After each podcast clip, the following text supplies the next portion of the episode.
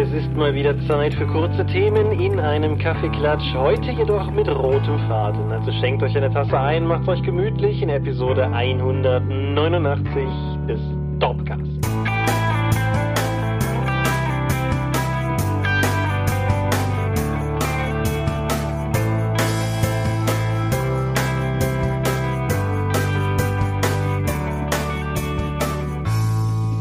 Hi und herzlich willkommen zu Episode 189 des Dorpcast. Und einmal mehr haben wir uns heute versammelt, um über Dinge zu reden, die mit Rollenspiel zu tun haben. Und wenn ich wir sage, dann meine ich zum einen dich. Michael Skopje-Mingas, guten Abend. So, mich, Thomas Michalski. Hi. Und worüber reden wir heute? Kaffee. Genau. Regelkaffee. Wenn du so willst, also du hast die Themen rausgesucht, die Mini-Themen, die wir in diesen Kaffeeklatsch-Episoden dann schon mal einfach runterrattern. Genau, es ist, ist auf jeden Fall wieder eine, eine Kaffeeklatsch-Episode, nicht in dem Sinne, dass wir über aktuelle Ereignisse sprechen, weil es gibt wie immer keine, aber in dem Sinne, dass wir weitere von den Themen bearbeiten, besprechen, wie auch immer ihr wollt, die wir zwar interessant fanden, aber von denen wir nicht der Meinung waren, dass sie eine eigene volle Folge tragen könnten. Und heute ist es tatsächlich ein bisschen mit thematischem Schwerpunkt Regeln im Rollenspiel. Nicht alles, aber wie gesagt mit einem thematischen Schwerpunkt. Also denn, holt euch noch eine Tasse, macht's euch bequem und... Eine Tasse Schnaps. ah, Kaffee der, der arbeitenden Bevölkerung. Ach ja. Gut, bevor wir jetzt über Energieregel sprechen. Feedback. Letzte Folge war eine interessante Feedback-Entwicklung im Vergleich zu der Folge davor. Ja, zehn Prozent. ist also quasi der deutsche Markt gegenüber dem amerikanischen Markt. ja, okay. Ja, cinematisches Rollenspiel ist also, entweder haben wir alles zu dem Thema gesagt, sodass keine Ergänzungen mehr notwendig sind. Es sind immerhin drei Kommentare. Vielen Dank dafür. Ja, aber gemessen an den 30 für Business Insider Episode ist das schon ein merklicher Abfall. Ja, das, das ist aber ja, also das ist ja nicht neu. Das haben wir im Dorpcast ja im Prinzip seit Entstehen des Podcasts, dass das immer so ein bisschen fluktuiert. Mhm. Aber in diesem speziellen Fall war da jetzt halt auch nichts mehr dabei, wo wir uns gesagt haben, das ist heute nochmal unbedingt aufgreifbar. Was aber indirekt aus der letzten Folge gefolgt ist und was ich heute nochmal aufgreifen wollte, ist mein am Ende reingeworfener Hinweis, dass Motel, das Fate-Abenteuer von Matthias Schaffrath und mir, ja jetzt gedruckt verfügbar ist, weil ich hatte das am Ende des letzten Dorpcasts reingeworfen reingeworfen, um dann direkt am nächsten Tag, nachdem die Folge online ging, bei uns auf dem Dorp Discord einen Hinweis zu sehen von jemandem, der ganz geknickt äh, sagte, das wäre schon vergriffen. Und da wollte ich an dieser Stelle einfach nochmal richtig stellen, nein, das ist es nicht. Und das, das kann es im Prinzip auch gar nicht sein, weil wir produzieren dieses Buch on demand. Also Und, bei Bedarf für die Anglophoben. Genau. Und das bedeutet im Endeffekt einfach, wenn ihr es bestellt, dann wird es halt produziert und exklusiv für euch produziert und zu euch geschickt in diesem Fall. Wenn davon ein paar bei der großen Amazon-Krake bestellt wurden, dann fangen die auch immer an, ein paar zu hinterlegen. Ich habe vor Aufnahme dieser Folge mal geguckt. Stand heute, das ist wie immer Montag oder wie fast immer Montag, liegen drei bei Amazon in den Lagerhallen. Ihr könnt es aber auch überall bestellen, wo man Bücher bestellen kann, die eine ISBN haben. So mal unseres ist auch eins, das eine ISBN hat. Das bedeutet, wenn ihr ein Hotel haben wollt und ihr Amazon nicht unterstützen wollt, was ich äh, durchaus Gründe für gibt, dann könnt ihr auch zu eurem lokalen Buchhändler gehen und denen eine Freude machen, indem ihr dieses Buch da bestellt. Ja, ist Fate, also, ne? Ja. Pass auf. Genau, es ist Fate, ist wunderhübsch illustriert von der Roten Ronja, haben wir schon ganz oft drüber gesprochen. Mhm. In dem Sinne sei vielleicht noch darauf hingewiesen, dass ich mit Erscheinen der kaufbaren Version auch die nach wie vor und für immer kostenlose PDF-Nummer aktualisiert habe. Die entspricht jetzt wie immer halt dem, was auch gedruckt verfügbar ist. Das bedeutet vor allen Dingen, dass sie ein Backcover hat. Und das hatte die erste Download-Fassung schlicht noch nicht. Und hier und da noch einen kleinen Typo entfernt. Aber wenn ihr schon runtergeladen habt und vielleicht irgendwie selber ausgedruckt habt, müsst ihr das deshalb nicht extra nochmal machen. Es gibt keine gravierenden inhaltlichen Unterschiede. Gut. Jo. Reden wir über Medien. Fängst Jo. du an? Fange ich an oder fangen wir an? Ich fange mal an. Mhm. Ich habe auf Netflix auf die Empfehlung von mehreren Freunden und meiner Rollenspielrunde Inside von Bo Burnham gesehen. Mhm. In der Comedy-Sektion findet man dieses Special des äh, jugendlichen amerikanischen Musikers und Stand-up-Comedians Bo Burnham, der mit seinen Comedy-Shows auch la- lange Zeit unterwegs war, dann aber die letzten Jahre verschwunden ist, weil er ein paar Probleme regeln musste. Und er hat das letzte Jahr genutzt, um ein Comedy-Special vorzubereiten. In einem Raum.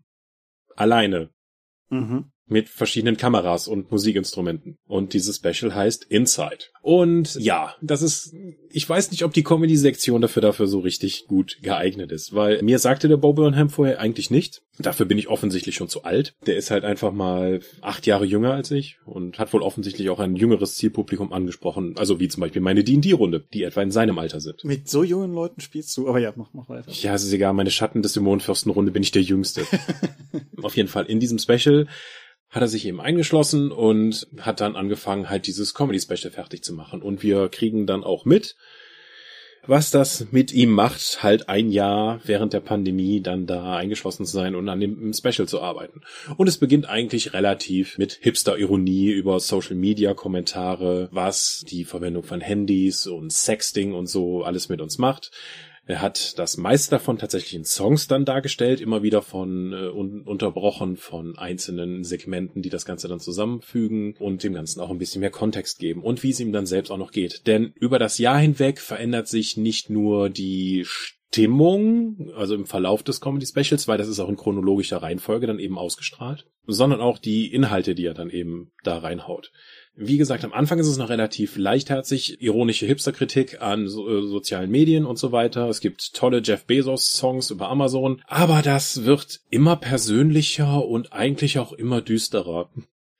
Weil er beschreibt dann auch, warum er eigentlich jetzt über mehrere Jahre nicht mehr live aufgetreten ist. Er hatte halt Panikattacken auf der Bühne, was keine gute, kein guter Ort ist, um die zu haben. Mhm. Und hat dann die letzten Jahre dahin gearbeitet, seine geistige Gesundheit effektiv zu stärken. Und Anfang 2020 wollte er dann halt neu wieder eine Natur starten. Und dann ist irgendwas dazwischen gekommen. Und dann hat er mhm. sich entschlossen, halt dieses Inside-Special zu machen. Und das ist nicht nur wegen der Musik und allem interessant, sondern der ist halt nicht in einem, in einer Halle oder in einem kompletten Haus, sondern das hat er in einem Raum aufgenommen. Mhm. Einem Raum. Alleine mit verschiedenen Lichtern, die er dann schon mal dann anspielt, mit verschiedenen Musikinstrumenten. Und dann hat er einige sehr interessante Sachen damit gemacht, um das eben nicht langweilig wirken zu lassen. Verschiedene Kameras genutzt. Also du hast eigentlich fast nie ein Standbild, sondern in der Regel bewegt sich das, die Kamera, der Zoom halt ganz langsam rein oder raus, damit du zumindest ein bisschen Gefühl von Bewegung hast. Er setzt die, das Bild aber auch wirklich gut ein für jemanden, der halt nicht unbedingt vom Fach ist. Gut, er hatte jetzt auch ein Jahr, um sich drum zu kümmern, um die entsprechenden Stimmungen zu transportieren und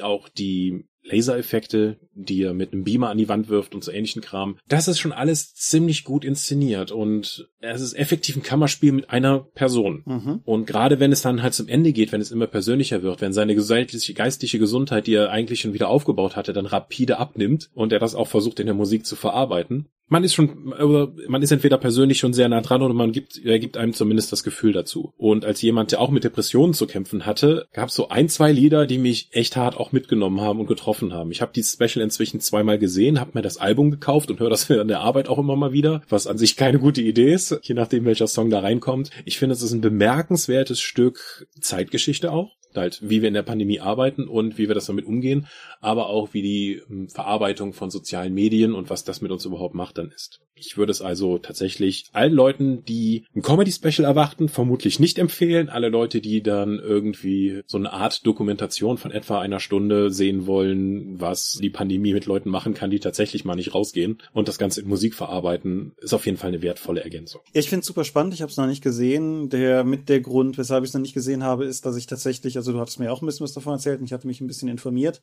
Und ich glaube, ich brauchte mal ein bisschen Schwung für, weil halt irgendwo zwischen Pandemie und Flutkatastrophe Katastrophe und so sind, sind meine Reserven für sowas momentan ein bisschen, bisschen leer, sagen wir Ja, es ist so. kein Happy Feel Good. Also tatsächlich finde ich, hat er mit der quasi allerletzten Szene, wenn er eine Selbstreflexion effektiv auch nochmal zeigt, indem er die letzte Szene, die wir gerade gesehen haben, sich selbst nochmal auf den Beamer anguckt und darauf reagiert, fand ich am Ende tatsächlich versöhnlich. Das nimmt dem Ganzen ein bisschen Schärfe. Aber ja, insgesamt ist es doch schon eher auch emotional fordernd bisweilen. Ja, ja wie gesagt, irgendwann, irgendwann läuft der nicht weg, vermutlich. ist ein Netflix-Special, also wird es wahrscheinlich hoffentlich nicht depubliziert werden. Ja, alles klar, gut.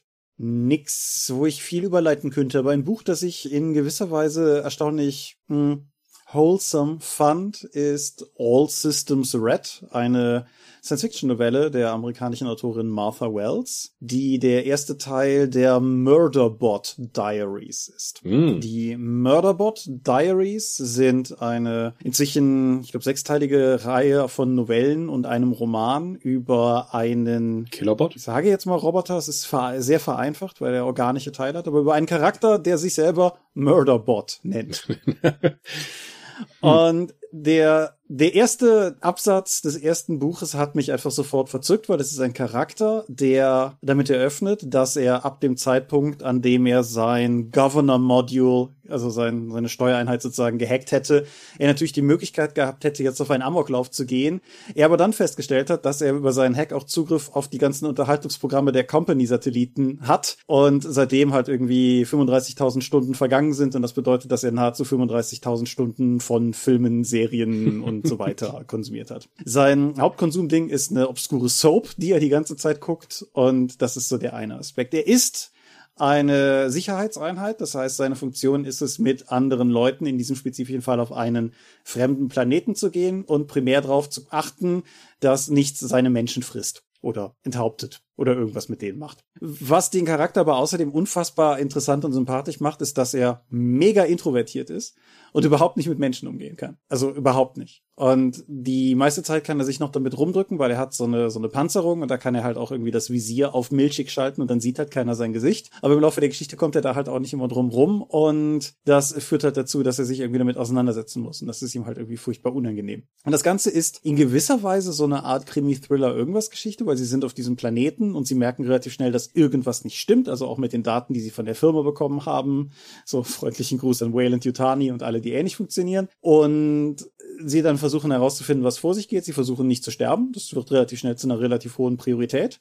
Und das ist halt alles geschildert aus der Introspektive, also es ist eine Ich-Erzählung aus Sicht dieses Charakters, der sich selber Murderbot nennt. Und was ein fantastisches Buch. Es ist halt einfach, es ist super geschrieben. Du hast die ganze Zeit das Gefühl, er ist kein Mensch. Die Art und Weise, wie er Dinge verarbeitet, ist nicht zwingend menschlich. Also er denkt halt immer über seine Menschen nach und alleine aus der Prämisse herauskommt, dass er halt weiß, dass er sich selber reparieren kann und dass auch seine organischen Teile aufgrund der Art, wie er konstruiert ist, weitestgehend wieder nachwachsen können. Und so er hat einfach eine sehr andere Perspektive auf die Welt, kombiniert mit dieser massiven Introvertiertheit. Und ja, es ist einfach ein unfassbar cooles Buch, das einfach von der ersten bis zur letzten Seite Spaß macht. Und wenn ich letzte Seite sage, dann ist es auch gar nicht so weit. Also es hat irgendwie, ich glaube, 160 Seiten oder so. Ich habe es jetzt gerade sträflich nicht in Griffweite liegen, aber es ist relativ kurz. Wie gesagt, es ist eine Novelle. Und das führt mich ein bisschen zu einem der Probleme der englischen oder im Prinzip dem einzigen Problem der englischen Auflagen. Die sind nämlich relativ pricey für, für das, was man dann am Ende tatsächlich geboten bekommt. Es gibt eine deutsche Übersetzung, die ist in Sammelbänden veröffentlicht worden und dementsprechend sehr viel kosteneffizienter.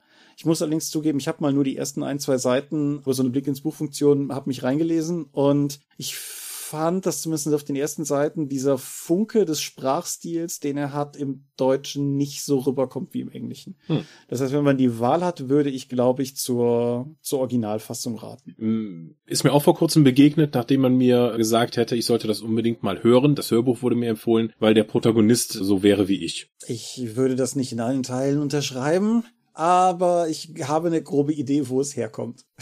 Mhm. Ja, das, ich bin auch nicht sicher, ob das als Spott oder als Lob gedacht war. Ich kann jetzt zumindest sagen, dass ich Murderbot für einen der coolsten Charaktere halte, den ich seit Jahren in dem Buch gelesen habe. Ja. Ich werde mir auch definitiv die, also ich habe mir die anderen Bände schon besorgt und werde die auch nach und nach lesen. Und ja, es ist eine super interessante Figur. Und was ich an dem Buch halt auch mag, und da sind wir so ein bisschen bei dem, zu meiner krückigen Überleitung zurück, er ist halt im Endeffekt tatsächlich ein ein positiver Charakter, ohne ein strahlender Held zu sein. Also es ist halt irgendwie sein Job, dass seine Menschen nicht sterben. Und seine Menschen sind dann auch im Laufe des Buches auch noch nett zu ihm, was ihn in tiefe Krisen stürzt, weil er das eigentlich nicht gewöhnt ist.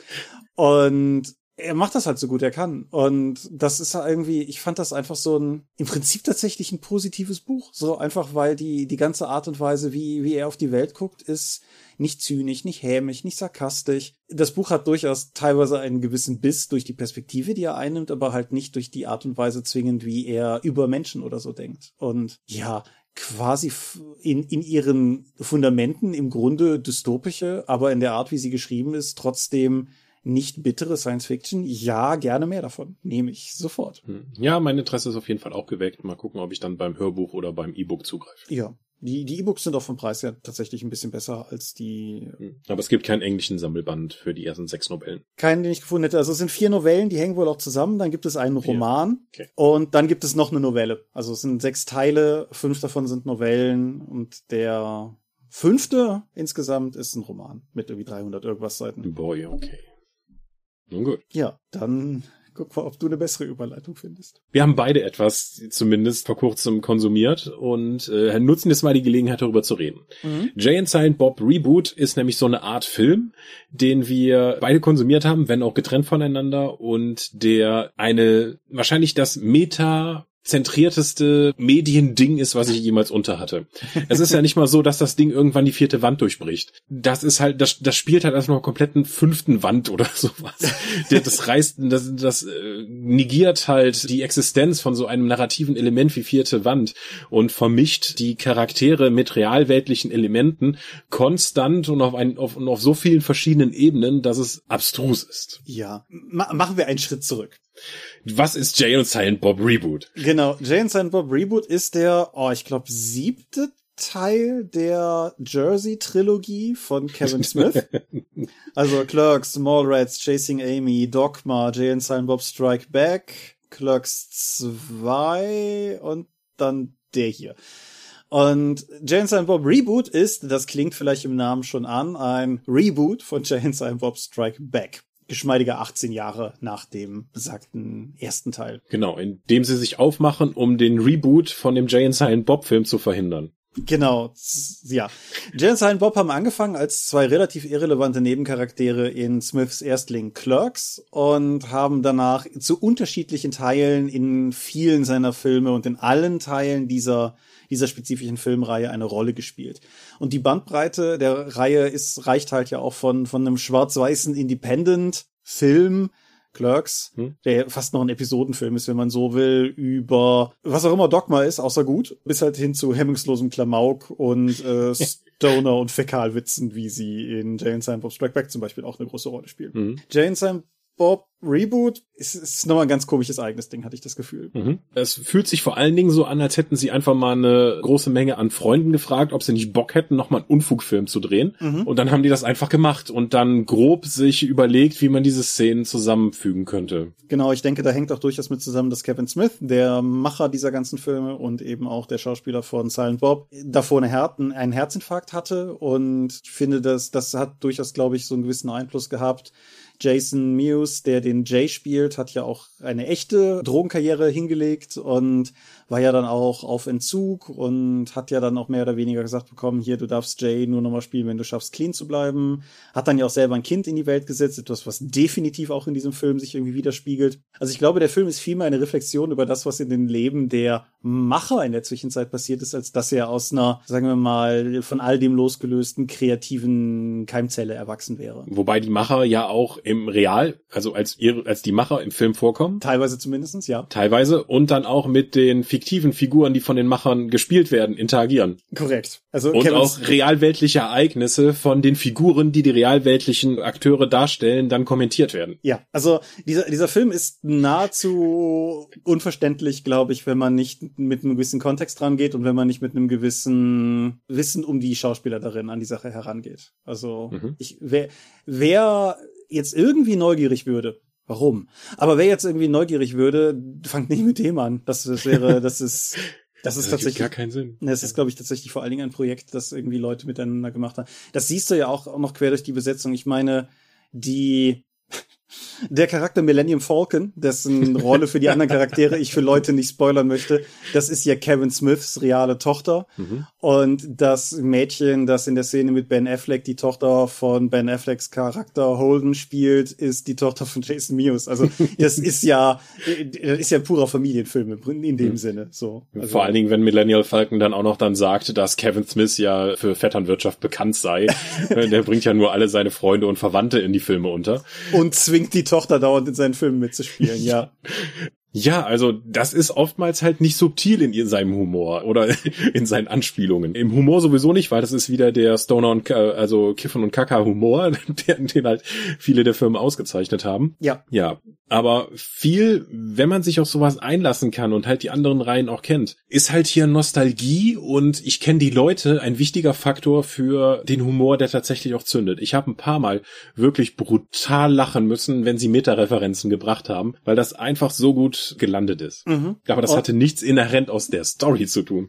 Nee, lustigerweise fand ich, dass der Film gerade so in seinem letzten Akt, wo er ja so ein, zwei tatsächlich emotionale Beats hat, also beispielsweise mhm. die Szene mit Ben Affleck, das kann ich ja glaube ich so sagen, ohne irgendwas vorwegzunehmen. Ich finde, die landen erstaunlicherweise trotzdem, wenn man zumindest das Vorwissen mitbringt. Also auch, mhm. da, da schließt sich vielleicht der Kreis für alle unsere Medienschauteile heute. Ich finde, die letzte Szene fand ich erstaunlich ja auch wholesome irgendwie so. Die, die Art, wie der Film endet, ist irgendwie gut. Mhm. So, da wo die Charaktere am Ende des Films sind, ist es gut, dass sie da sind. Ja, da, dem geht ein Finale voraus, das in seiner Absurdität und seiner Nicht-Herleitung wirklich bemerkenswert ist. Ja. das habe ich nicht kommen sehen, sage ich mal, positiv formuliert. ja, das ist richtig. Also, wo der Film bis dahin schon eine Ansammlung an abstrusen Szenen, Situationen und Charakteren war, ist das Finale, die finale Konfrontation wirklich absolut grotesk. Ja, ja, kann ich, kann ich kaum was hinzufügen. Also, es, es ist auch, also, das, das ganze Finale, oder hol mal einen Schritt weiter aus. Der ganze Film hat, finde ich, auch durchaus einen, einen gewissen, Niedrigbudget-Charme, um es mal vorsichtig auszudrücken. Wir hatten vor der Folge mal nachgeguckt. Jane Silent Bob Strike Back hatte damals ein Budget von 22, hast nicht gesehen, Millionen Euro. Dollar, Entschuldigung, Dollar. Und der hier hatte halt ein Budget von 10 Millionen Dollar. Und wenn man jetzt noch bedenkt, dass da noch 18 Jahre Inflation dazwischen liegen, würde ich einfach mal sagen, dieser hier war krass billiger als der, der, den sie rebooten. Hm. Und ich finde, das merkt man durchaus. Also der yes. Aufwand in Strike Back war sehr viel imposanter als der, hm. der jetzt hier gefahren wird. Es gibt halt eine Menge Szenen, in denen halt nur eine Handvoll Leute eigentlich miteinander interagieren. Mhm. Und stellenweise auch einige der bekannteren Gesichter nur durch Schnitt und Gegenschnitt dann eben in die Szene eingebunden sind, als wenn die an einem anderen Tag oder zu einem anderen Ort gedreht worden sind. Ja, was die, glaube ich, teilweise auch sind. Wobei alle, die an dem Film mitwirken, ja gerade auch teilweise die bekannteren Leute, das sind ja teilweise auch einfach Leute, die mit Kevin Smith zusammen dann nach und nach erfolgreich geworden sind. Also Ben Affleck oder Matt Damon, der in dem Film eine kleine Rolle Er hat eine eigene Szene. Ja, genau. Das, das sind ja Leute, also Affleck und Damon sind ja durch Goodwill Hunting damals so richtig, richtig groß rausgekommen. Und Kevin Smith war hinter den Kulissen mit dafür verantwortlich, dass Goodwill Hunting damals passiert ist. So, also dass der umgesetzt werden konnte damals bei Miramax. Und insofern das sind halt auch, denke ich, wirklich Leute, die einander auf der Kurzwahl haben und die dann halt im Zweifelsfall auch einfach mal miteinander wieder Bock haben, einen Film zu machen. Im Falle von, von Smith und Affleck hängt da auch noch mehr dran, aber das führt uns jetzt an dieser Stelle hier zu weit. Aber ja, wie gesagt, das sind halt einfach, genau, das sind halt Leute, die wahrscheinlich auch mal Bock hatten, noch mit in dem Film zu sein und halt auch, ähnlich wie es bei Strike Back schon der Fall war, glaube ich, auch einfach so die Bestrebung, möglichst viele von den Leuten noch mal drin zu haben. Mhm als jemand, der hier auch im Freundeskreis durchaus schon Filme gedreht hat, kann ich auch den einfach den Spaß daran verstehen, einfach mal einfach Unfug zu drehen mit Freunden. Mhm. Das macht halt auch einfach Spaß. Auch wenn du Hollywood-Schauspieler bist, der eigentlich sonst Millionengagen einfährt, dann kann man auch mal da Spaß haben. Das kann vielleicht auch mal ganz befreiend sein. Kevin Smith und Johnny Depp haben ja miteinander diesen Ein Mann wird zu einem Walross umoperiert Film gedreht, Tusk. Und die beiden kennen sich, weil die beiden Kinder zusammen zur Schule gegangen sind. Also das sind quasi Dads, die sich aus Klassen, mhm. also hier, sag schon, vom Elternsprecher quasi her kennen. Mhm. Und ja, also das ist halt schon eine ganz komische eigene Liga. Aber um ein bisschen auf den Film zurückzukommen, also wie gesagt, ich würde, ich würde in keiner Weise empfehlen, mit diesem Film in diese ganze Filmreihe reinzustarten. Ich persönlich finde beide Clerks-Teile, Chasing Amy und Dogma, definitiv die stärkeren Teile des, des gesamten Omnibus. Aber wenn man im Prinzip schon, wenn man Clerks gesehen hat und spätestens wenn man den zweiten Teil der Reihe Mallrats gesehen hat, dann hat man, denke ich, eine Idee, ob der ich sag mal vorsichtig, infantilere Humor einiger dieser Filme für einen auch funktioniert. Und wenn ja, dann guckt auf jeden Fall alle. Wenn nein, habe ich gerade gesagt, welche ich empfehlen würde. Gut. Aber ja, also ich, ich bin auch, also dieser Film hat Schwächen. Dieser Film hat objektiv betrachtet gewaltige Schwächen. Und mal abgesehen davon, dass er keine Struktur hat und mehrere der Szenen, ohne dass irgendetwas verlieren würde, einfach entfernt werden können. Wie zum Beispiel diese Kuckucksklan-Szene. Ja, die ganze Kuckucksklan-Szene hat. Die keinerlei Bewandtnis mit irgendwas hat. Und danach auch nicht wieder aufgegriffen wird. Also der, das ist ein Bonding-Moment, aber das ist ein sehr seltsamer Bonding-Moment. Und ja. ja, auch, auch ihr, es ist ja nicht Uber, es ist ja ein anderer fiktiver Dienst, aber ihr, ihr Fahrer da, der, der hat ja auch, mhm. also der ist ja eigentlich egal. Also wie so vieles in diesem Film. Und man kann auch nicht behaupten, dass das im Finale, dass im Finale alle Fäden zusammenlaufen, weil das tun sie nicht. Mhm. Trotzdem war ich halt danach zufrieden. Aber man muss halt auch, wie gesagt, der Fairness aber dazu sagen, dass ich halt auch mehr oder weniger mit diesem Film groß geworden bin. Also. Genau, es ist halt ein bisschen wie nach Hause kommen und du kennst die Leute, es fühlt sich zumindest so an. Und deswegen kannst du auch Spaß daran haben, wenn sie Spaß haben. Wobei ich sagen muss, in letzter Zeit habe ich ein paar dieser Filme, die weitestgehend auf Nostalgie und ich kenne die Leute setzen. War ja auch bei Prinz von Zamunda bei der, bei der Fortsetzung der Fall. Ich weiß nicht, wie lange sich das halt noch trägt mit diesem Nostalgie-Melken aber noch habe ich Spaß dran. Ja. Und sag mal, der, der nächste der Truppe wird ja Clerks 3 und das ist ein Film, an den ich dann tatsächlich auch wieder einen ganz anderen Anspruch haben werde, weil wie gesagt, die ersten beiden Clerks-Teile halte ich durchaus für auch wirklich filmig interessant und, und sehenswert. Und das ist dann, wie gesagt, ein Anspruch, den ich an den dritten auch wieder haben werde. Der hier, da war mir im Prinzip von Anfang an klar, was ich bekommen habe und ich habe genau das bekommen und auch keinen Deut mehr. Hm. Gut, da bin ich ja gespannt, was du jetzt noch zu bieten hast an verschiedenen Themen, die du mir in den Kopf werfen wirst im Hauptteil des Dorpcasts. Das klingt jetzt so, als wenn wir einen Übergangsjingle bräuchten zwischen Medienschau und Hauptteil, damit all die... Solange wir das nicht jedes Mal synchron neu einsprechen müssen. Nein, ich denke, das sparen wir uns. Letztes Mal hast du dich beklagt, dass das letzte Thema, was ich hatte, das Potenzial zu einer gewissen kontroversen Diskussion noch geboten hat. Das lassen wir heute. Ach. Deshalb fangen wir mit dem einen Ding an, was nicht, nicht so, so, so Kern regelimmanent ist, aber was ich durchaus für ein interessantes Thema halte, um einfach mal drüber gesprochen zu haben. Die Frage aus der Hörerumfrage, ihr erinnert euch, ist auch schon wieder acht Monate, neun Monate her. Ach fuck, kann auch wohl schon die neue aufsetzen. Egal. Nähern wir uns in Anführungsstrichen Peak RPG. Sprich, ist das, was wir momentan als Boom in der Rollenspielszene wahrnehmen, haben wir vorletzte Folge ja noch kurz thematisiert. Ist das eine Blase und bedeutet das, dass das irgendwann platzt? Also, wenn es eine Blase ist, hat Wizard of the Coast das ganz klar in der Hand. Es ist zumindest nicht so wie vor 20 Jahren in der D20-Blase, wo halt fast alle Firmen plötzlich D20-Varianten ihrer Spiele rausgebracht haben und ganz viele kleine Firmen neu aufgekommen sind, um auf den D20-Zug aufzuspringen und der Markt unfassbar von D20-Material übersättigt wurde. Das ist mit dem Material für die fünfte Edition nicht der Fall vieles von dem findet halt von Fans, die machen keine eigene Firma dafür auf, sondern Fans bringen das eben über die Drive-Thru Dungeon Master Guild dann selbst in den Handel. Dadurch musst du halt keine Lagerhaltung haben oder selbst in den Rollenspielmarkt einsteigen und die Probleme, die damit einhergehen könnten, sind eben viel geringer. Ich denke mal, dass viele Rollenspielverlage auch noch sehr das Platzen der D20-Blase im Blick haben und deswegen nicht ihre komplette Reihe jetzt auf die fünfte Edition umstellen. Mhm. Ich denke, ich denke, was wir gerade erleben, ist durchaus so ein bisschen so ein, so ein bisschen Kategorie perfekter Sturm. Was da jetzt tatsächlich alles reingespielt hat oder was vielleicht auch nicht so oder was überbewertet wird, kann man natürlich lange drüber streiten, aber so dieses ganze dass die fünfte Edition zum richtigen Zeitpunkt da war, die unglaubliche Stärke, die mit Critical Role und dem Streaming-Markt an sich, aber vor allen Dingen auch einfach Critical Role an den, an den Markt gekommen ist. Die Tatsache, dass zeitgleich in Popkultursachen wie Stranger Things und so Rollenspiel vorgekommen ist. Ich denke schon, dass das auf jeden Fall etwas ist, was derzeit eine Hochphase zumindestens darstellt und endloses Wachstum gibt es nicht. Das heißt, ich bin mir eigentlich relativ sicher, dass es irgendwann noch wieder runtergehen wird. Mhm. Ich glaube aber nicht, dass es zwangsläufig deshalb crash crashen muss. Es kann crashen. Also wenn jetzt Blizzard of the Coast sagt, wir stellen alle nicht englischsprachigen Fassungen von D&D 5 ein. Viele im internationalen Markt haben sich eben darauf eingestellt, entweder jetzt D&D direkt zu übersetzen oder eben für diese Marke zu produzieren, auch in der Heimatsprache. Das würde sehr viele Leute dann halt vor den Kopf stoßen und einfach weggehen, weil auch die gesamte Infrastruktur, die durch die Größe von D&D 5 und den Markt, den es eben schafft,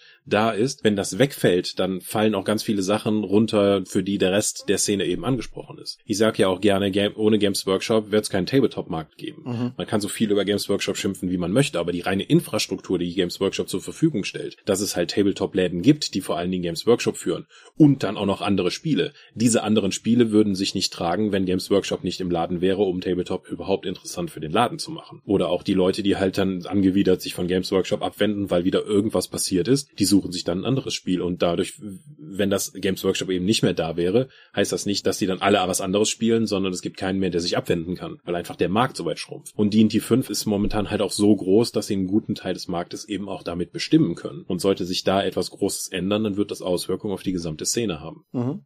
Ja, aber ich denke, ich denke, wie gesagt, trotzdem, also ich mache mir eigentlich keine großen Sorgen um das Hobby. Mal natürlich von allen Aspekten abgesehen, die natürlich alle wahr sind. Also beispielsweise, dass das Hobby schlicht und ergreifend natürlich nicht nur durch den Markt bestimmt wird und das ist mit Sicherheit, wenn, wenn Leute Rollenspiele spielen wollen, können die das auch noch tun, wenn jetzt alle Verlage morgen dicht machen würden. Aber Rollenspiele als Element des Zeitgeists bin ich relativ sicher wird halt irgendwann mal wieder weniger Element des Zeitgeists sein. Mhm. Das da kommt irgendwas anderes, was was sexier ist und dann lässt das auch wieder nach. Genau, und dann kommt es halt irgendwann in der Regel dann einfach auch mal wieder wieder. Insofern, ja, ich sehe das Ich sehe das eigentlich halbwegs gelassen. Gut. Aber angenommen, ich habe mich jetzt anfixen lassen von diesem ganzen heißen Rollenspiel-Scheiß, den ich überall gesehen habe. Und auch, hm. und auch ich möchte mit meinen Freunden an einem Tisch sitzen und wir haben alle noch keine Erfahrung. Oder vielleicht haben wir Erfahrung, aber noch nicht mit dem Spiel, was wir als nächstes spielen werden. Dann führt uns das zu der nächsten Hörerfrage, die ich hier noch habe, nämlich Regeln lernen. Oder die Frage, wie geht man ein neues System an? Oder spezifischer, wie gehen wir neue Systeme an? Wie macht man das? Der klassische Ansatz ist natürlich, dass irgendjemand begeistert ist, den Spielleiter gibt und den anderen dann die Regeln nahelegt. Und der muss ja sozusagen für seine Gruppe dann das neue Spiel pitchen. Mhm. Zwar nicht nur mit dem Setting, sondern auch, was die Regeln dann interessant machen, weswegen man von dem etablierten System dann eben wechseln sollte oder warum man jetzt mal was anderes ausprobieren möchte. Mhm. Ja, das kann natürlich dann eher sein, dass der Spielleiter wie üblich dann die meiste Arbeit übernimmt. Es kann aber auch sein, dass wenn man ein komplexeres Regelsystem hat, dass man das dann eben aufteilen kann. Wenn du jetzt sagst, du fängst mit Starfinder Pathfinder an oder mit dem Star Trek Rollenspiel, dann kannst du immer noch sagen, hey, ich möchte hier den Hacker spielen, ich möchte den Rigger spielen, ich möchte den Magier spielen. Der Spielleiter sagt dann, okay, ich versuche mir einen Überblick zu verschaffen, aber jeder von euch guckt sich bitte die Regeln für die Spezialisierung an. Mhm. Dass du dann eben auch als Spielleiter dann auch ganz klar sagst, dass Subsysteme des Spiels eben auch an Spieler ausgelagert werden, um die Last des Regellernens und auch die Last des Regelnachschlagens und dem Kopfbehaltens eben auf die ganze Gruppe verteilt wird und nicht beim Spielleiter liegt. Mhm. Ich hatte ja schon mal hier erwähnt, diesen Mental Bloat, den, den man eben mit sich rumschleppt, was man alles im Kopf behalten muss, was auch Stress darstellt. Und wenn man das in, auf die Gruppe verteilen kann, ist, glaube ich, für alle Beteiligten dann ein bisschen besser. Auch weil man sich dadurch in der Gruppe ja natürlich auch Rang erreichen kann, indem man sagt, oh, der weiß so viel von Magie, der weiß so viel, wie Hacken funktioniert. Das ist der Einzige, der überhaupt die Riggerregeln verstanden hat. Ja. Ja, man, man merkt ja dann aktuelles Shadowrun-Trauma mal ein bisschen an. Aber Shadowrun, es wäre tatsächlich auch mein Beispiel. In der Runde Shadowrun 4, die wir noch lange gespielt haben, war es halt auch so, wir hatten halt einen, der generell ziemlich fit in den Regeln war, der nie einer der wechselnden Spielleiter gewesen ist, aber der halt einfach fit in den Regeln war. Und ansonsten haben sich Leute halt, glaube ich, wenn sie sich mit Regeln auseinandergesetzt haben, vor allen Dingen mit ihren Regeln auseinandergesetzt. Also ich habe ja auch den, den Hacker oder Decker, aber ich glaube zu Shadowrun 4 waren das schon nur noch Hacker, auf jeden Fall gespielt. Und ich wusste halt, wie mein ganzer Kram funktioniert. Ich wusste, was ich würfeln muss, um was auch immer zu tun. Und das reichte ja auch. Was natürlich für diese Form von Spiel ultra wichtig ist, ist eine allgemeine Vertrauensbasis in der Runde. Also das wäre mir für jede Runde, in der ich spiele, wichtig. Aber wenn du die Regelmechanismen Abwicklung an einen der Spieler in Anführungsstrichen auslagerst, bedeutet das natürlich auch, und jetzt sehen die Anführungsstriche noch viel dicker, dass du als Spielleiter ein gewisses Maß an Autorität abgibst. Mhm. Wir haben manchmal das Gefühl, es gibt ja durchaus auch Spielleiter, deren Kink ist es halt auch so ein bisschen durch das Spielleiter sein, irgendwie die, quasi die, die Allmachtsposition in der Mitte zu haben, siehe DSA 1 Buch der Macht. Aber so spiele ich nicht. So würde ich ja nicht spielen wollen. Ich bekomme Flashbacks zu Con-Runden für DSA. Mhm. Es tut mir leid, dass schon wieder DSA im Zentrum steht, aber das war tatsächlich vorrangig eine DSA erfahrungen die ich mit autoritäreren Spielleitern gemacht habe. Mhm. Auch bei Shadowrun hatten wir das durchaus mal, wo der dann einfach sagt, wo ich dann fragte, warum ist der Mindestwurf 14? Das ist so, weil ich bin der Spielleiter, aber das war noch in den 90ern. Da war halt, Spielleiter hat recht, golde Regel ist, was der Spielleiter sagt, ist, ist Gesetz. Und wir waren noch jung. Wir waren noch Teenager. Aber ja, das, das prägt natürlich auch ein bisschen mit. Ja. Aber Regellernen ist natürlich ein Punkt. Wir hatten ja auch oft genug, Regeln werden nicht gelesen. Mhm. Aber es gibt ja inzwischen so viele YouTube-Formate, die einem auch einfach Regeln erklären dass du dann jemandem zuhören kannst, der erklärt, wie die Regeln funktionieren. Mhm. Was ich bevor ich mich jetzt mit dieser Frage hier gedanklich im Vorfeld der Folge auseinandergesetzt habe, worüber ich nie so im großen Stil nachgedacht habe, machst du dir beispielsweise bei einem komplexeren Regelwerk auch mal Notizen oder so? Also arbeitest du das wirklich durch, wie du, sagen wir mal, für die Uni einen Text durchgearbeitet hättest oder so? Oder liest du es einfach nur und... Wahrscheinlich, damals wahrscheinlich ja. Heute nicht mehr. Also ich hatte ja schon öfters hier mal erwähnt, dass meine Beschäftigung mit Rollenspielen halt stark abgenommen hat. Dass einfach die Tiefe, die ich versuche, Regeln zu verstehen und zu erfassen und auch anwenden zu können, wesentlich zurückgegangen ist zu dem, wie ich vor 10, 15 Jahren noch gespielt habe. Mhm. Was ich natürlich, wenn es sowas gibt wie Monster erschaffen, dann nehme ich mir die Zeit und mache Notizen und gucke nach, welche Tabellen funktionieren, was sind Vergleichswerte, wie kann ich die dann im Spiel einbauen oder wenn ich auch ähm, Abenteuer schreibe, so ein Kram, dann recherchiere ich stärker für das, wie ich leite, was ja oftmals mit vor allen Dingen mit Improvisation zu tun hat. Eher nicht, weil ich das gar nicht so darstellen kann. Mhm. Dann in dieser Tiefe. Ja, was ich, was ich persönlich noch wichtig finde, ist, dass man auch, gerade wenn man, wenn man mit einem Regelwerk anfängt, das eine gewisse Komplexität mit sich bringt. Und damit meine ich nicht mal, dass das zwingend ein, ein sehr anspruchsvolles Regelwerk unterm Strich sein muss, sondern vielleicht auch einfach nur ein sehr umfangreiches Regelwerk, so irgendwie Vampire V20 oder sowas in der Liga halt. Man, man braucht das ja auch gar nicht alles, was da drin steht für die ersten Sitzungen. Mhm. Also, wenn, wenn meine Runde, um mal dem Beispiel beispielsweise bleibt, wenn meine Runde aus einer Gruppe von Vampiren besteht, die halt irgendwie beginnen, ihr Intrigenspiel in Girlen aufzubauen, dann ist halt die Wahrscheinlichkeit, dass ich in einer der ersten Sitzungen die Abwicklung von Fallschaden brauche, eher gering. So. Und wenn ich ein Buch habe voller fantasievoller, umfangreicher, komplexer Disziplinen, aber jeder meiner Charaktere am Tisch oder jeder meiner Spieler am Tisch beherrscht vielleicht irgendwie so ein bis drei von denen irgendwie so in den niedrigen Stufen und dann habe ich vielleicht noch ein bis drei NSC-Vampire, die irgendwelche Fähigkeiten davon haben. Dann ist sehr viel dabei, was ich erstmal nicht lesen oder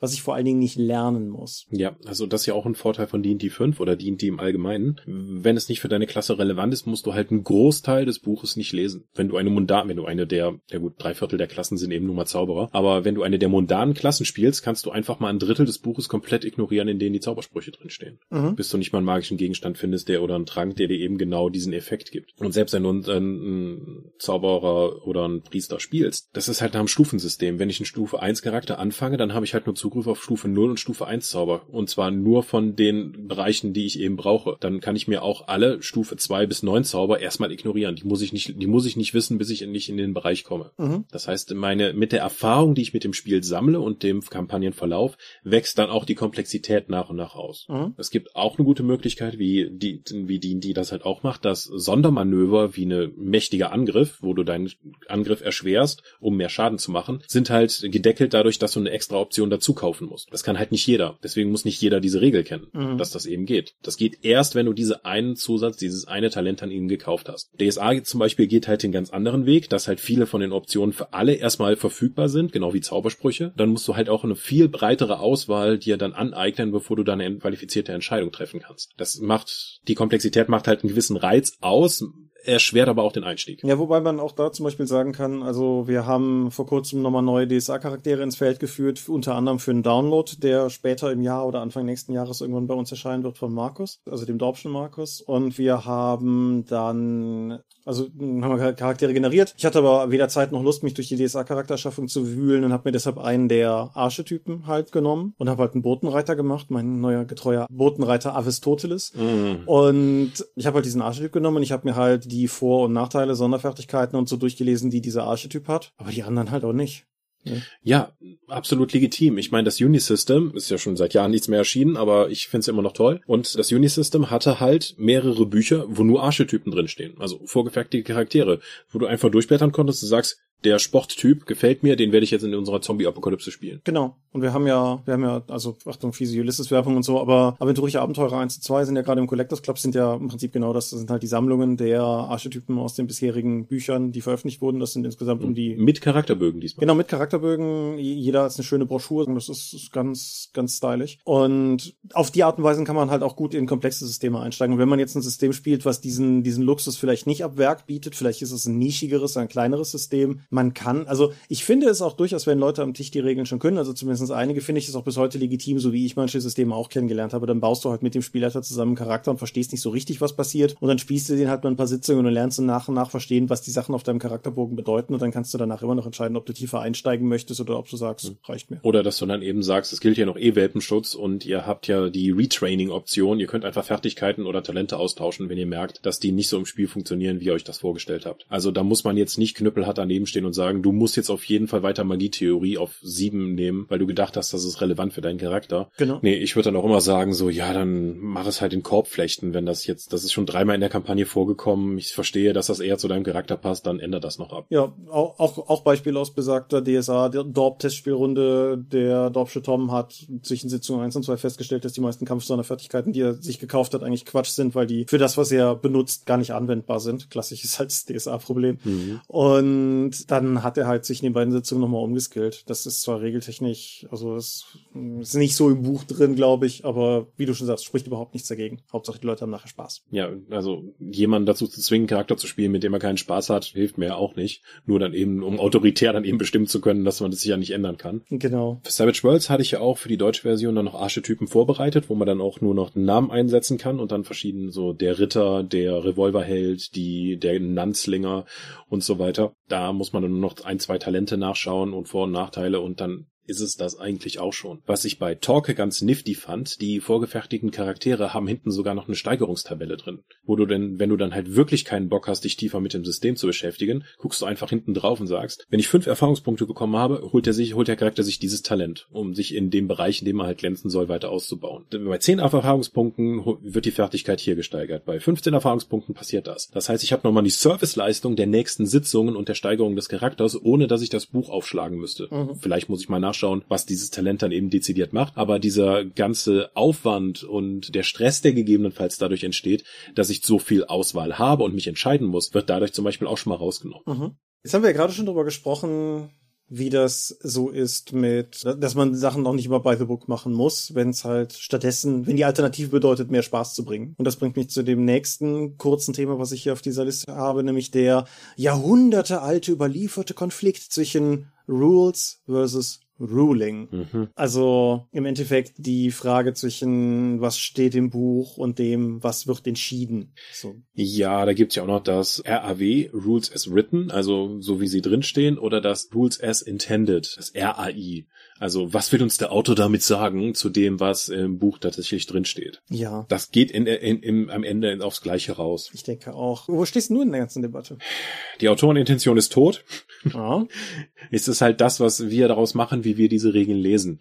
Ich gehe eigentlich eher davon aus, dass wir sagen, wir gehen nach den Regeln, wie sie geschrieben sind, weil das ist das, worauf wir uns einigen können. Wenn es halt eine Interpretation schon darstellt oder wir von den Regeln abweichen, sind wir schon im Hausregelbereich, wodurch das Ganze halt nicht mehr vergleichbar wird und wir uns alle dann auch bewusst sein müssen, was diese Interpretation der Regeln bedeutet. Das kann halt sehr nifty werden, wenn du eben merkst, es ist nicht ganz klar geklärt, ob ich jetzt für den Verteidigungswurf gleich oder drüber sein muss, um den Angriff abzuwehren. Mhm. Meistens, wenn du in diesem Punkt Punkt kommst, kann es um das Leben eines Charakters gehen. Ich habe oftmals genug dann Rulings eben gesagt, okay, um jetzt auch die Geschwindigkeit aus dem Spiel nicht rauszunehmen, ich entscheide das als Spielleiter erstmal so, wir spielen das durch und wenn wir alle zu Hause sind und einfach nochmal durch die Bücher schauen können, gucken wir nach und diskutieren das dann später und dann ändern wir das gegebenenfalls. Aber bis dahin ist das jetzt erstmal so. Mhm. Ich, ja, bin ich, bin ich durchaus auch ein großer Fan von. Finde ich, ist eigentlich immer ein ganz eleganter Weg, um aus einer Situation rauszukommen. Wobei ich bei sowas in der Tendenz auch im Prinzip immer pro Spieler entscheide, weil ich, also wenn du, wie du sagst, wenn es um Leben und Tod eines Charakters geht, dann will ich es nicht einfach so jetzt bestimmen und dann ist der Charakter tot und dann stellt sich nachher raus, es war auch noch falsch. So, das mhm. macht auch niemand mit. Da habe ich ja Schuld auf mich geladen. Ich möchte ja. ja, dass die Spieler aufgrund ihrer Fehler sterben und nicht darauf, dass ich Fehler mache. Die Charaktere. Ja, ja, red dir das nur ein. Ja. Und was ich auch schon durchaus gemacht habe, das ist aber häufig eher in Situationen, wenn ich Spieler bin, wenn was aufkommt und das ist jetzt irgendwas, was nicht gerade in diesem Moment total dringend ist. Also gerade in Kämpfen ist es natürlich immer doof, weil dann handelt halt ein bestimmter Charakter und im Prinzip muss eine Regel Unklarheit beseitigt werden, bevor der nächste handeln kann. Aber manchmal hast du sowas ja auch im normalen Spielverlauf. Irgendwie so kann ich irgendwie das und das schmieden, kann ich hier das und das würfeln oder so.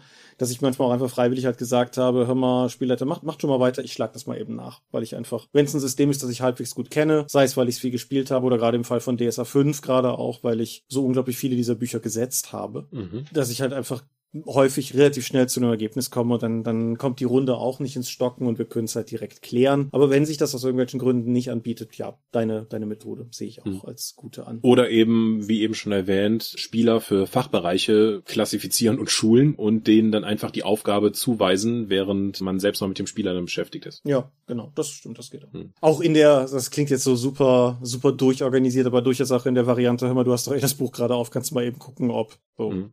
Wir sitzen alle ohne Hosen zu Hause. Mach doch mal bitte das PDF auf und such, benutzt die Suchfunktion, um mir zu sagen, wie es aussieht. Ich spiele doch quasi nicht mehr online. Ich sitze doch wieder mit Leuten an Tischen, wenn ich kann. Mit Hosen, Thomas. Ist es das wirklich wert? Ja.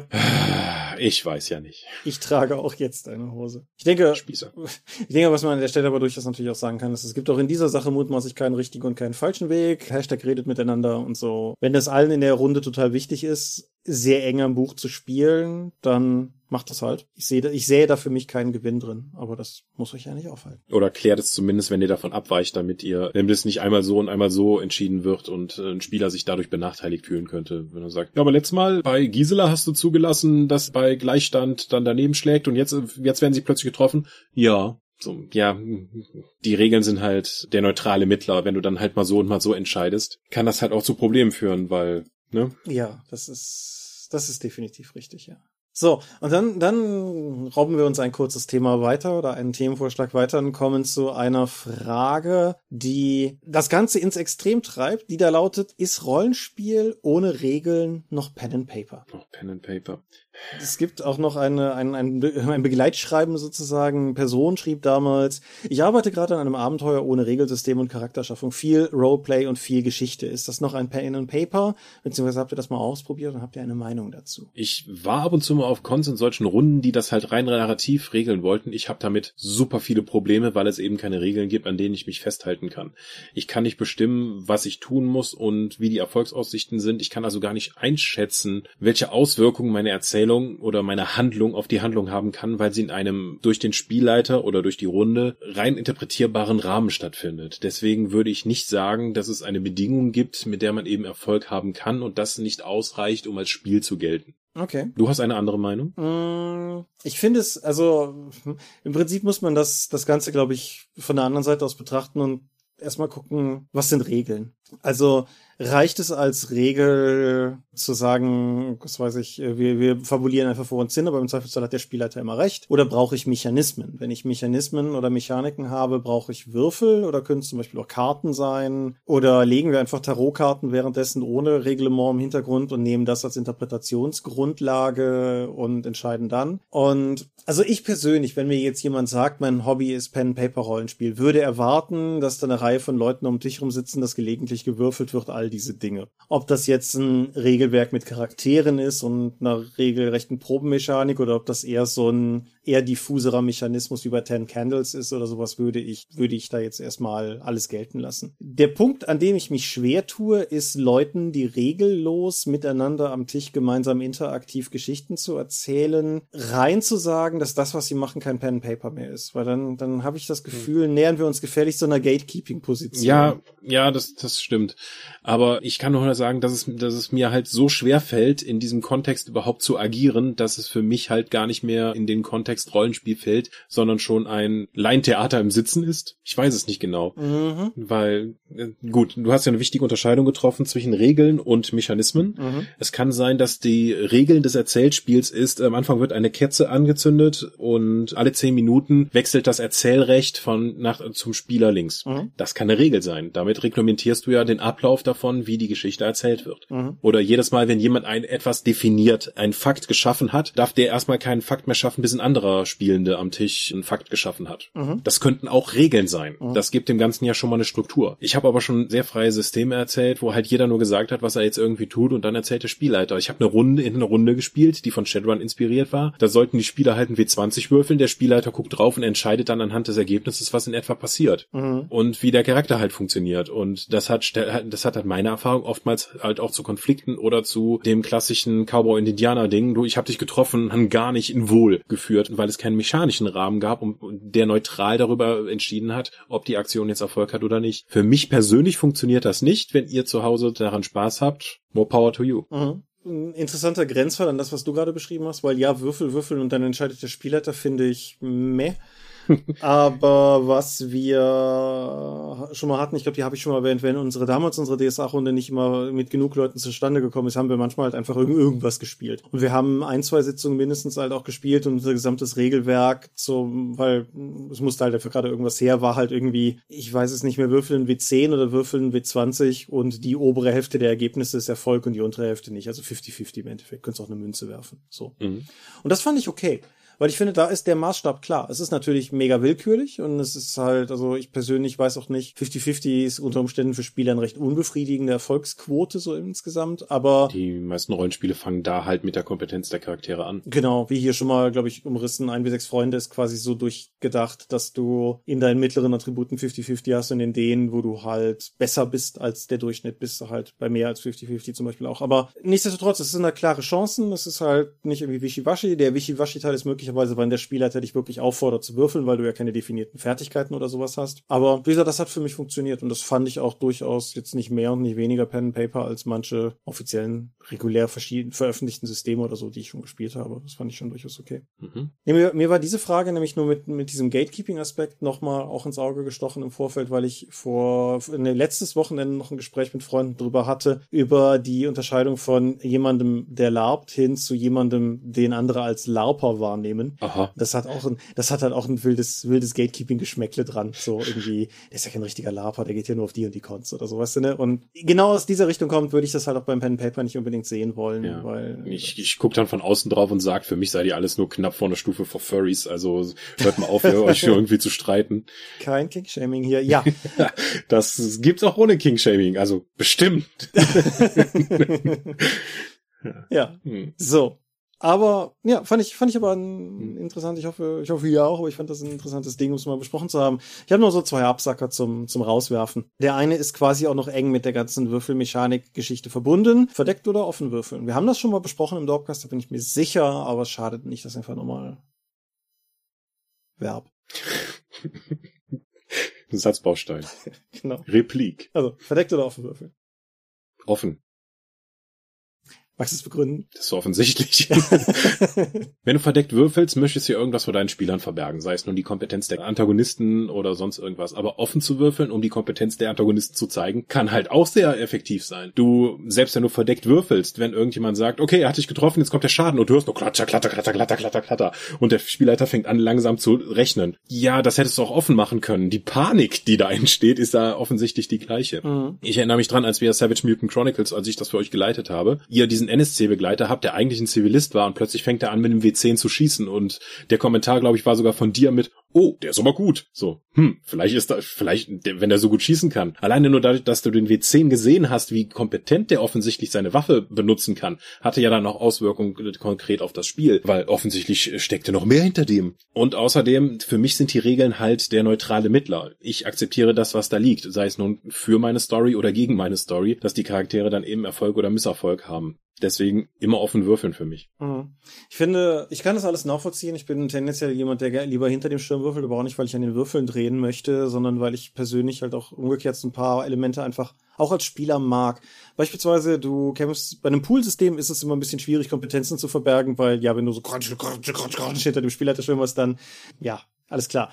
Aber wenn du wenn du ein W irgendwas System hast, so und dann nehmen wir die in die so und der der komische Gnollhauptmann greift an und trifft den super hochgepanzerten Krieger und macht auch noch irgendwie mordsmäßig Schaden. Zu diesem Zeitpunkt weiß halt noch niemand am Tisch, war das jetzt ein Glückstreffer? Hat der Spieler da vielleicht einen Critical Hit gewürfelt? Irgendwas in der Art oder so? Sondern, oder ist der Gnoll einfach nur so völlig jenseits von allem gut? Mhm.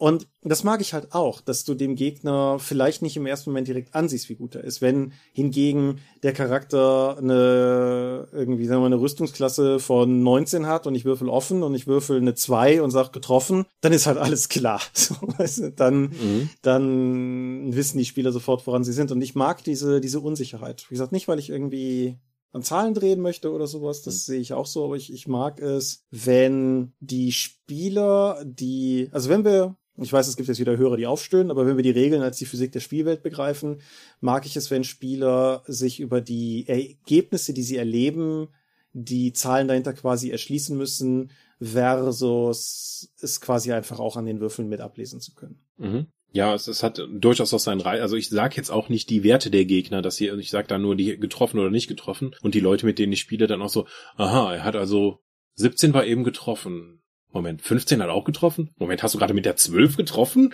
Ich mhm. mache einen mächtigen Angriff. Ich erschwere meinen Wurf so maximal wie geht. Das ist ja hier ist ja erbärmlich. Ich habe ja gedacht, Riesen wären besser. Ja, aber das, das empfinde ich dann auch eher als Erarbeiten. Mhm. Ich sage jetzt auch nicht die Lebenspunkte der Gegner. Haha, das ist das letzte kurze Thema, was ich noch habe. Gut, dann haben wir das. Ach, guck ja, an. Ja. ja, ich sage ja auch nicht die Lebenspunkte der Gegner, weil sowohl als Spieler wie auch als Spielleiter ist es halt so oft, dass ein Gegner nur noch auf einem Lebenspunkt ist und die, die Spieler entscheiden sich plötzlich, der ist zu stark, lass uns das lieber sein lassen oder ich greife mal jemand anderen an und der ein Lebenspunkt Gegner sticht dann einfach noch rundenlang weiter auf die Gruppe ein. Aber da Lebenspunkte ja nur bedingt den tatsächlichen physischen Zustand beschreiben, sondern einfach das Erzählrecht in der Szene darstellen, wie lange der halt noch da agieren darf, sage ich höchstens sowas. D&T 4 hat das wie viele andere Sachen natürlich hervorragend gelöst, indem du ab der Hälfte der Lebenspunkte halt den Blooded Zustand hast.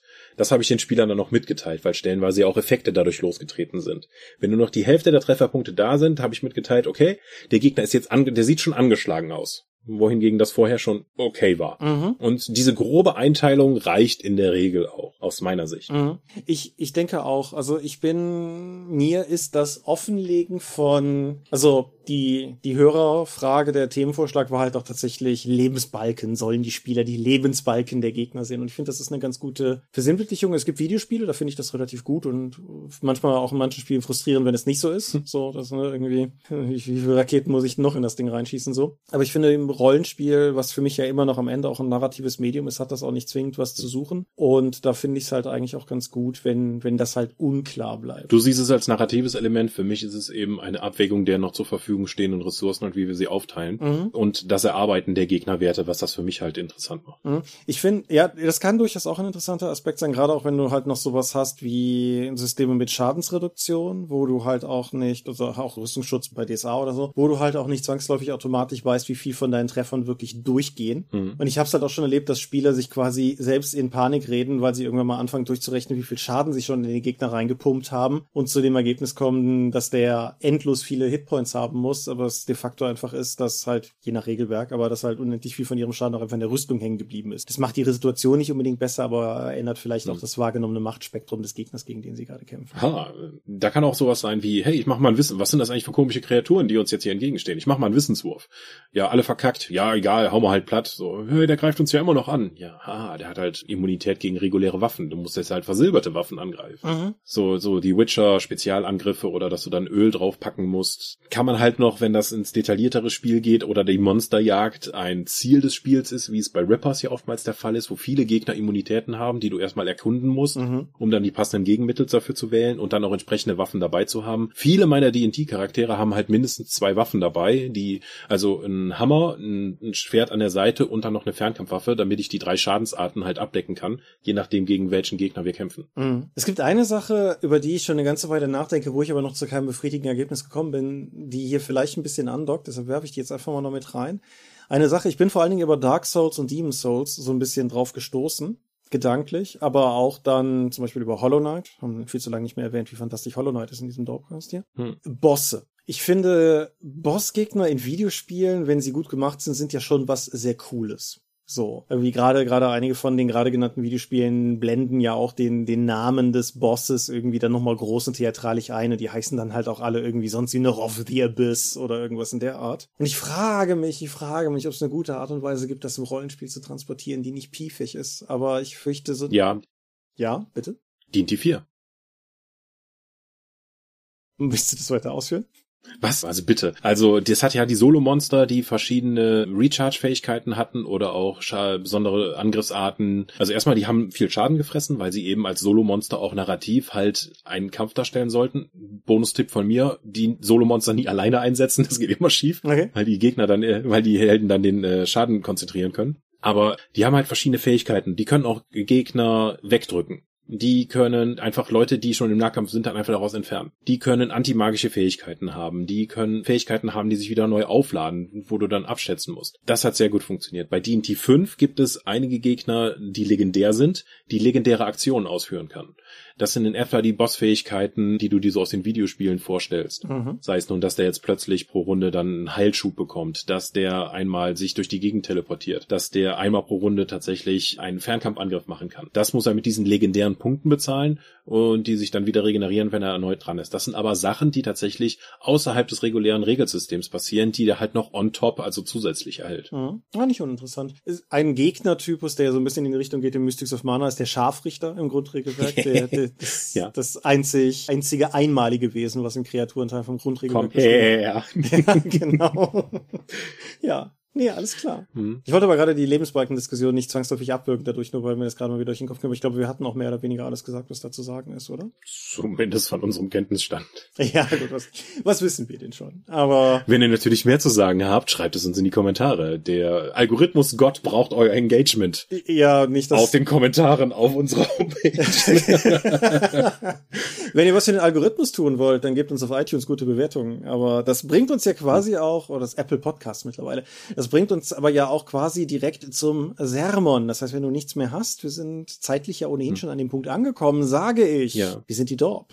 Wir können auch über kurze Themen lange reden und ihr findet uns unter www.die-dorp.de. Dort bringen wir neben dem Dorpcast auch Rollenspiel-Downloads zu eigenen und fremden Systemen. Manchmal veröffentlichen wir sie als Buch. Dorp TV berichtet vor allen Dingen von Cons und Messen, wenn es sie wieder gibt. Unter youtube.com slash die Dorp. Wir haben kleidsames Merchandise. Den Dorp-Shop gibt es unter getshirts.com slash Dorp. Wir sind auf rspblogs.de, Facebook und Twitter. At die Dorp geht an den Tom. Meine Webseite gibt es unter thomas-michalski.de. Wir haben einen Discord-Server. Den Link findet ihr auf unserer Webseite.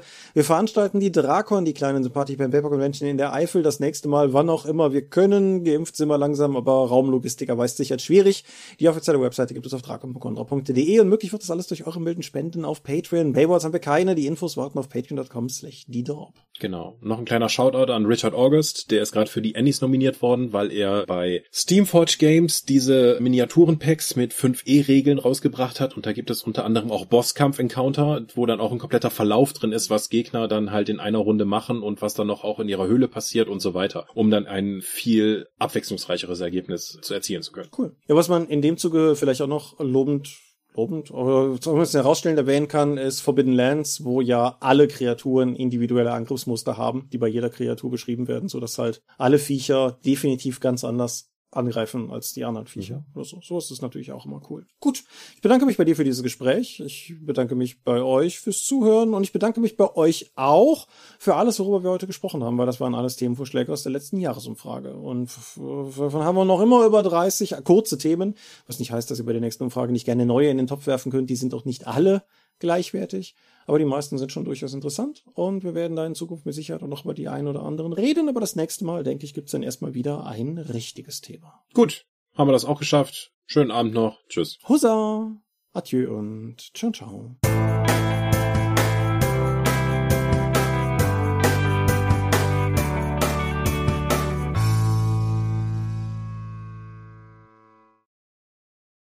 Das mit Richard August wollte ich eigentlich noch einwerfen, als du gesagt hast, wenn du nichts mehr hast, dann kann ich ja zum Sermon kommen und dann hast du direkt mit dem Sermon angefangen.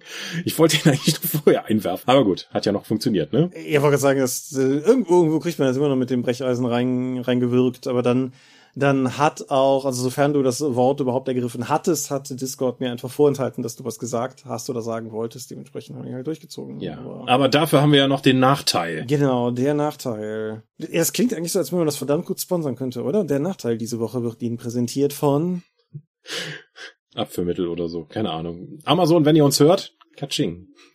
Ja, wir wollen auch mit Penisraketen ins Weltall fliegen. Sprich nur für dich. Wenn überhaupt, dann spreche ich für Jeff Bezos. Drücken wir mhm. mal auf mhm. Stopp, bevor das hier schlimmer wird.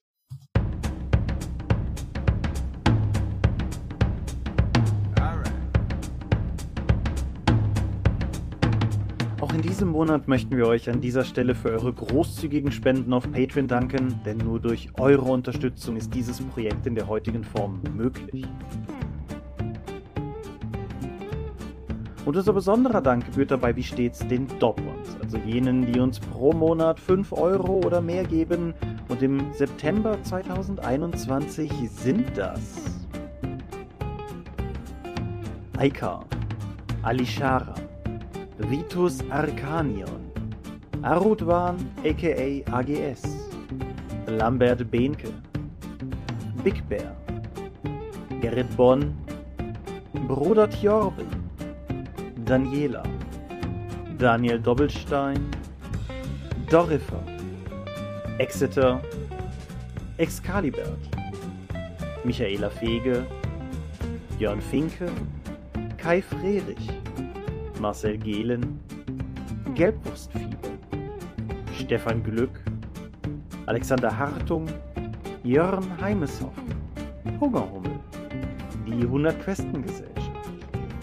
Dominik Koch, Stefan Lengel, Lichtbringer, Lightweaver, Christoph Lühr, Angus MacLeod, Volker Mantel, Moritz Melem, Optus, Arzach Rumpelgnork, Ralf Sandfuchs, Ulrich A. Schmidt, Oliver Schönen, Jens Schönheim, Christian Schrader, Robert Sedelmeier, Alexander Schendi, Lilith Snow White Pink, Sphärenmeisterspiele, Steffs Kleinkrämerei, Stefan T., Florian Steury, Sven, Technosmurf, Teichdragon, Tellurien, Marius Vogel, Jeremias W., Katharina Wagner,